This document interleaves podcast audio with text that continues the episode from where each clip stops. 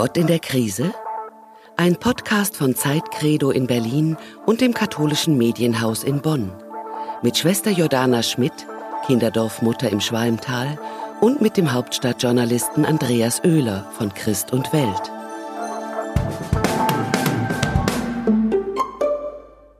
Hallo, guten Morgen, Journalist. Ja, hallo Nonne, wie geht's? Gut. Hallo Andreas. Ja? Schwester Jordana, wir tasten uns sozusagen blind aneinander vor. Wir sehen uns ja gerade noch nicht. Genau, ich habe keine Ahnung, wo du gerade sitzt. Du sitzt im fernen Berlin, Prenzlauer Berg, so viel weiß ich. Aber was siehst du? Unter uns gesagt, ich habe auch keine Ahnung, wo ich gerade bin. So fühle ich mich zumindest. Ich würde sagen, was, äh, wenn, wenn ich mich natürlich nach meiner äh, existenziellen Verortung in der Krise frage, weiß ich nicht, wo ich bin. Aber lokal, räumlich bin ich in einem Arbeitszimmer, das äh, bis äh, an die Decke mit Büchern voll ist und versuche, was zu schreiben und äh, drüber nachzudenken. Äh, ja, es sieht alles Blick ist ein bisschen entspannter, glaube ich, weil ich habe meinen Schreibtisch nämlich vor mein Fenster gerückt und vor mir blüht gerade mein Pflaumenbaum auf. Ähm, oh. Ich sehe ein rot-weißes Häuslein, ähm, wo eine Sauna drin ist. Tja, ich sehe schon, Nonnen sind äh, vom Schicksal begünstigt gegenüber Journalisten. Ich habe mir jahrelang gewünscht, dass ich endlich mal eine Zeit habe, wo ich denke, dass man mich mal Auszeit wäre zu viel, aber dass man sich mal Gedanken machen kann, ruhigere Gedanken machen kann, was schreibe ich, was will ich eigentlich wirklich schreiben, will ich mal was Literarisches wieder schreiben, will ich ein Lied schreiben und so und habe alle Feen der Welt angefleht, sie würden mir doch bitte ähm, diesen Freiraum gönnen. Und ah, dann du warst Feen, das. Ja, genau. Dann haben die Feen leider ähm, diesen Wunsch beherzigt und jetzt kommt mir dieser alte Spruch im Sinn, protect me from what I want, also beschütze mich genau. von dem, was ich mir eigentlich gewünscht habe und Jetzt bin ich mit dieser Stille da, kau auf meinen Bleistift rum und der, ähm, was wird werden? Was ist ähm, dein Gefühl zu dieser verordneten Stille, die du gerade jetzt erleben musst, darfst? Ähm, also wenn ich das andere, diese schrecklichen Nachrichten von überall ausblende, kann ich sehr viel Schönes gerade erleben, weil ähm, wir haben uns auch genau wie du sagst immer eine Zeit gewünscht mit wenig Terminen, mit wenig Besprechungen und Besuchen und Verpflichtungen. Und wir haben plötzlich Zeit für die Kinder. Und das ist was ganz, ganz Wunderbares. Ähm, ich genieße das total. Ich habe ganz, ganz viele Ideen, was ich mit denen noch machen möchte. Und das ist sehr, sehr schön. Wir sind privilegiert, weil wir ein großes Haus und einen großen Garten haben. Das haben viele nicht. Ich bemitleide wirklich die Eltern, die auf einer Etagenwohnung mit drei, vier Kindern sind und nicht raus können. Das haben wir zum Glück nicht. Von daher ist es für uns eine ganz besonders und schöne Zeit. Aber hast du nicht einen, einen, einen spirituellen Feldvorteil? Ihr Nonnen seid ja sozusagen konditioniert auf Ruhe, Stille, Stille wahrnehmen, ähm, vielleicht auch irgendwie da ins Gebet zu gehen. Wir Journalisten sind ja ganz anders konnotiert. Wir müssen eigentlich eher, sind auf Hektik getrimmt. Wir müssen immer mhm ähm, News-Junkies sein, wir müssen auf das Neueste reagieren, schnell geistesgegenwärtig sein, während bei dir manchmal vielleicht das, was man innere Einkehr nennt, sowieso schon äh, stattfindet. Oder muss ich mir das bei dir anders vorstellen? Nee, also ich bin ein, ein Fan von Stille, das ist so. Ähm, ich vermisse das hier oft im Alltag und ich genieße es wirklich, dass hier alles beruhigt sind. Es sind kaum Leute hier auf dem Gelände das, das ist für meine Seele balsam. Und ich habe es eingeübt. Ich war selber auch fast fünf Jahre in einem kontemplativen Kloster, wo wir auch immer Stille halten mussten. Ich habe das gelernt, mit mir auch alleine zu sein. Nun bin ich ja nicht alleine. Ähm, es ist auch nicht still bei mir, wie man auch im Hintergrund hört. Es ist so, ein, so beides. Also außen vor den Mauern oder hier ähm, außerhalb unseres Hauses ist es still. Hier bei uns selber nicht unbedingt. Also ich frage dich, Jordana, Schwester Jordana, unser Format heißt ja ähm, etwas vermessen, würde ich mal sagen. Gott in der Krise. Ähm, ähm, wie schlecht muss es ihm gehen, dass er uns sowas antut? Oder würdest du sagen, es ist alles Quatsch? Naja, du kannst, du, du sagst das jetzt so, Gott in der Krise. Gott ist nicht in der Krise, aber Gott in der Krise. Genau, Gott ist in der Krise. Mit uns in der Krise, mittendrin. Ich höre diesen Titel ganz anders als du vielleicht. Ah, Gott ist schau. mit uns in dieser Krise. Und das ist das Schöne. Wir dürfen darauf vertrauen, Gott ist mit uns in dieser Krise und der ist krisenerprobt, kannst du dir vorstellen. Der hat die ganze Welt äh, unter sich und der hat ähm, durch Jesus gezeigt, dass er wirklich Krisen managen kann, ähm, auch wenn es erstmal hart aussieht. Ostern heißt aber Auferstehung und es wird gut. Und das ist meine Hoffnung. Ich glaube, Gott ist nicht in der Krise, sondern wir dürfen mit ihm die Krise durchstehen.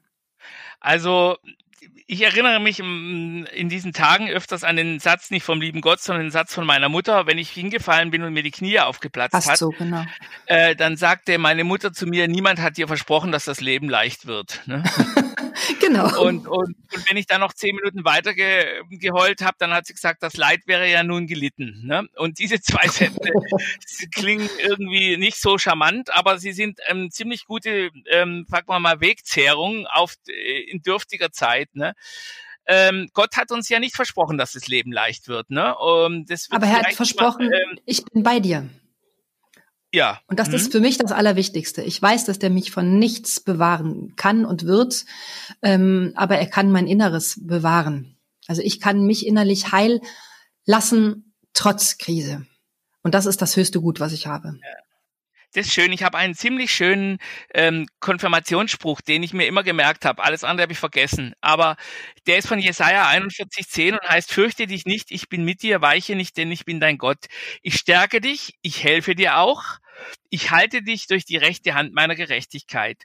Und da finde ich den letzten Satz spannend. Ähm, Amen. Er sagt zu mir, ähm, ähm, ich helfe dir, aber ich halte dich eben auch durch meine Gerechtigkeit. Das heißt, wenn du dich versündigst oder kein Gerechter bist, was im Alten Musst du dafür gerade stehen, genau. Dann muss ich dafür gerade stehen und dann kriege ich auch nicht irgendwie den lieben Gott-Bonus, den mir irgendwie ein Wohlfühl-Jesus noch hinterher schmeißt, ja?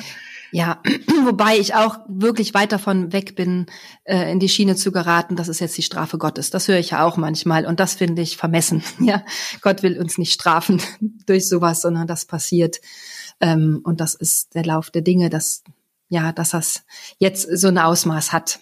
Es ist tragisch, ähm, aber ich glaube nicht, dass Gott ein zynischer Gott ist, der uns mit solchen Dingen straft. Nein, aber ähm. was ich schon interessant fand, ist, dass dein oberster Chef, der Papst, also der irdische, ja, dass der ja gesagt hat, ähm, irgendwie ist es auch schon, man muss es zusammendenken mit unserer völlig überdrehten Lebensform. Das wünsche ich mir, dass wir da denken was müssen wir denn ändern und welche wirtschaftlichen Einbußungen müssen wir denn machen, damit wir umdenken, ja, damit wir ähm, gerechter denken. Und ja. da muss, glaube ich, noch einiges passieren. Mhm. Glaubst du, dass das ein Warnschuss, ein Weckruf ist oder dass es wieder weitergeht wie, wie bisher? Ich, da kann ich, glaube ich, nicht sagen, was ich glaube, sondern ich, ich kann nur sagen, was ich hoffe. Ich hoffe, dass es anders weitergeht. Ich überlege mir das die ganze Zeit eben auch. Ähm, nehmen wir was mit? Ähm, wollen wir nachher genauso weitermachen wie bisher? Wollen wir dann irgendwie sagen, ab in den Süden, Schluss aus, kein Corona mehr, endlich wieder ein Ballermann oder so? Oder wollen wir sagen, äh, jetzt haben wir uns was erobert, was wir uns vielleicht dann auch ähm, erhalten wollen? Ne? Also das, was wir uns ja hier allein im Kinderdorf immer wieder gewünscht haben, diese terminfreien Zeiten, ähm, wir durften jetzt die Kostprobe haben, dass es so ist. Also das mal auszuprobieren, weil sonst haben wir es nie hingekriegt. Ähm, da wünsche ich mir, dass wir das solche Zeiten einbauen, also dass wir davon lernen und sagen, das tut uns allen gut, ähm, Zeiten zu haben, wo wir einfach Zeit haben, ja, Zeit haben.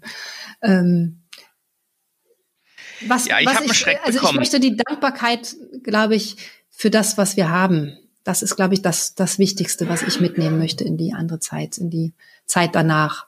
Nichts als selbstverständlich anzusehen. Ich habe mich so sicher gefühlt vor ein paar Wochen noch ähm, mit allem und habe die Nachrichten aus China ja eher so nebenbei gehört und plötzlich verändert das das ganze Leben.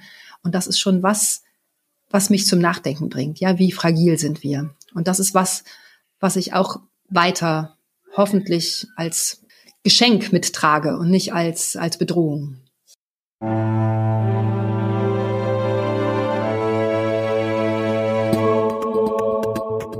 Innehalten ist kein Stillstand. Innehalten weitet den Blick.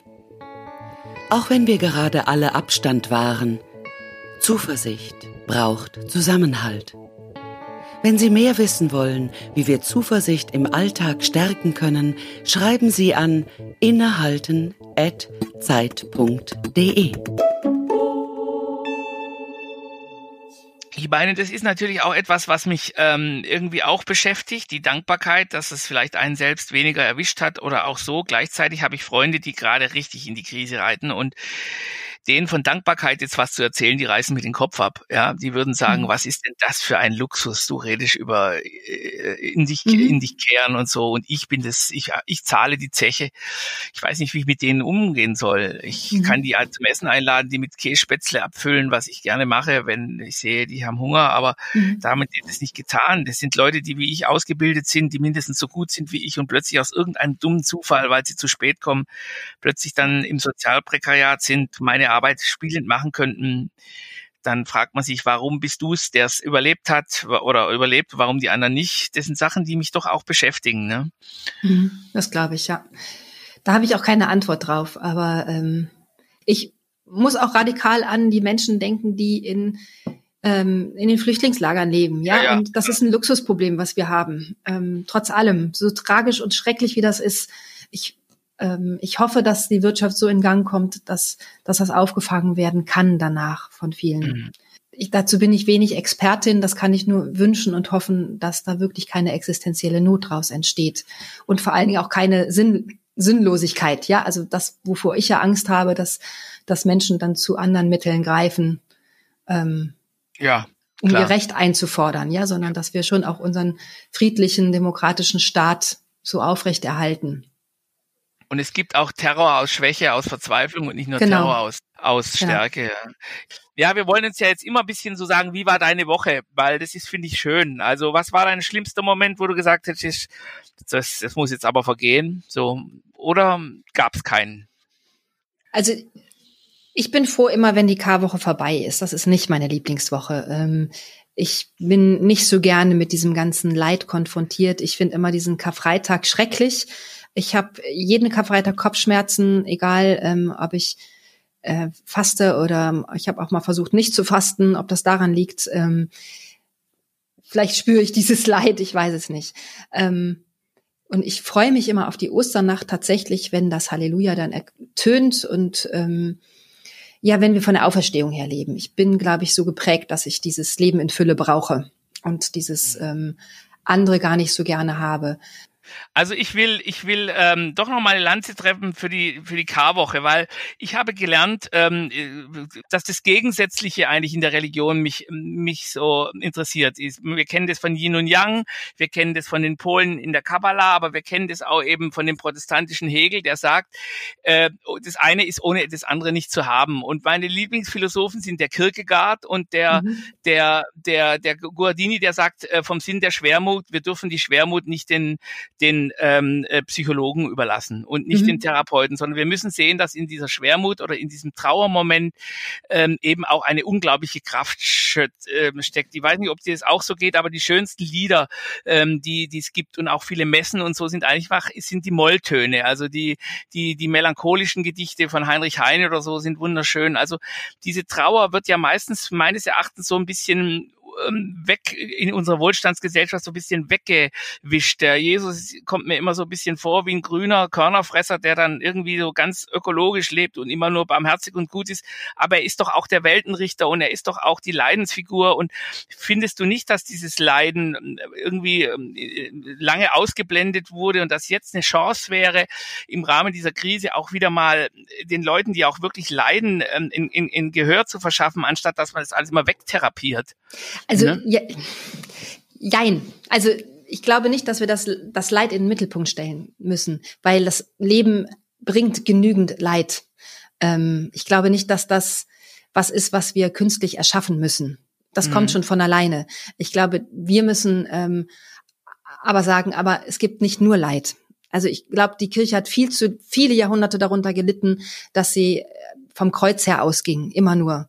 Ja, und nicht das Kreuz als Erlöserwerkzeug und die Auferstehung, also das leere Kreuz sieht, sondern dieses Leid äh, immer wieder nur den Leuten aufdrängte, von wegen, das, das ist richtig. Ja, nur wenn ihr leidet, dann seid ihr Gott nah. Und da reden, wäre ich mich entschieden. Ja, und mhm, ähm, mhm. Ja, mhm. es gibt einen Hymnus bei uns auch, ähm, O süßes Kreuz, o süße Nägel, da rollen mich mir die Fingernägel auf, ja, wo ich denke, nein, es ist nicht süß, es ist grausam, ja. es ist furchtbar. Ja. Ähm, mhm. Das ist nicht süß. Also Leid ist nicht süß und es muss nicht verherrlicht werden. Ja, es ist da und wir müssen es durchtragen und erleiden, erdulden ähm, und mit Gott durchstehen, aber wir müssen es nicht feiern. Ja, Ja, aber als philosophische so, Kategorie ja? darf ich es anerkennen. Also Na klar, und das gehört auch mhm. mit, das ist auch das, wo ich am meisten gelernt hat. In den leidvollen Erfahrungen meines Lebens habe ich mhm. gelernt, mhm. indem ich es annehmen lernte. Mhm. Ja, ich muss da durch. Ähm, es hilft mhm. nichts. Und ähm, aber ich muss da nur durch. Ich muss da nicht drin bleiben. Weil es gibt immer dieses neue Modewort Empathie. Das ist ja eigentlich nichts anderes als zu sagen, ein, auch äh, ähm, ein, ein Sinn oder eine Empfangsbereitschaft für das für das Leiden anderer Menschen äh, zu haben. Ich glaube, genau. wenn man dieses Leiden nicht schärft, dann kann man auch nicht verstehen, was jetzt gerade in Syrien oder in Griechenland abgeht. Ne? Genau. Und, und das finde ich wirklich ja, und wir können da nichts dran ändern. Das macht uns hilflos. Ja, mhm. ich kann gerade nicht viel daran ändern, dass es diese ganzen Flüchtlinge gibt. Ja. Ähm, ich kann einen kleinen Beitrag dazu leisten. Ich kann darauf aufmerksam machen, weil ich eine öffentliche Stimme habe, aber mehr nicht. Ähm, und das ist das, was wir ertragen müssen. Ich habe ja neulich noch gab es bei Facebook noch so eine Erinnerung, ja, es sterben täglich über 8000 Kinder an Hunger. Das ist viel mehr als ein Virus wegrafft. Ja, und das hat mir im Herzen wehgetan. Ich hatte, ja, das ist das. Oh, ja, mhm. wir erleben so viel Hilflosigkeit durch Leid. Wir müssen es nicht erzeugen. Wir müssen es nicht noch extra verherrlichen und machen. Ähm, wir müssen es anerkennen, dass es da ist und trotzdem die Hoffnung aufrechterhalten. Ja, und was ich völlig grotesk finde, ist, wenn Leiden gegeneinander aufgerechnet werden.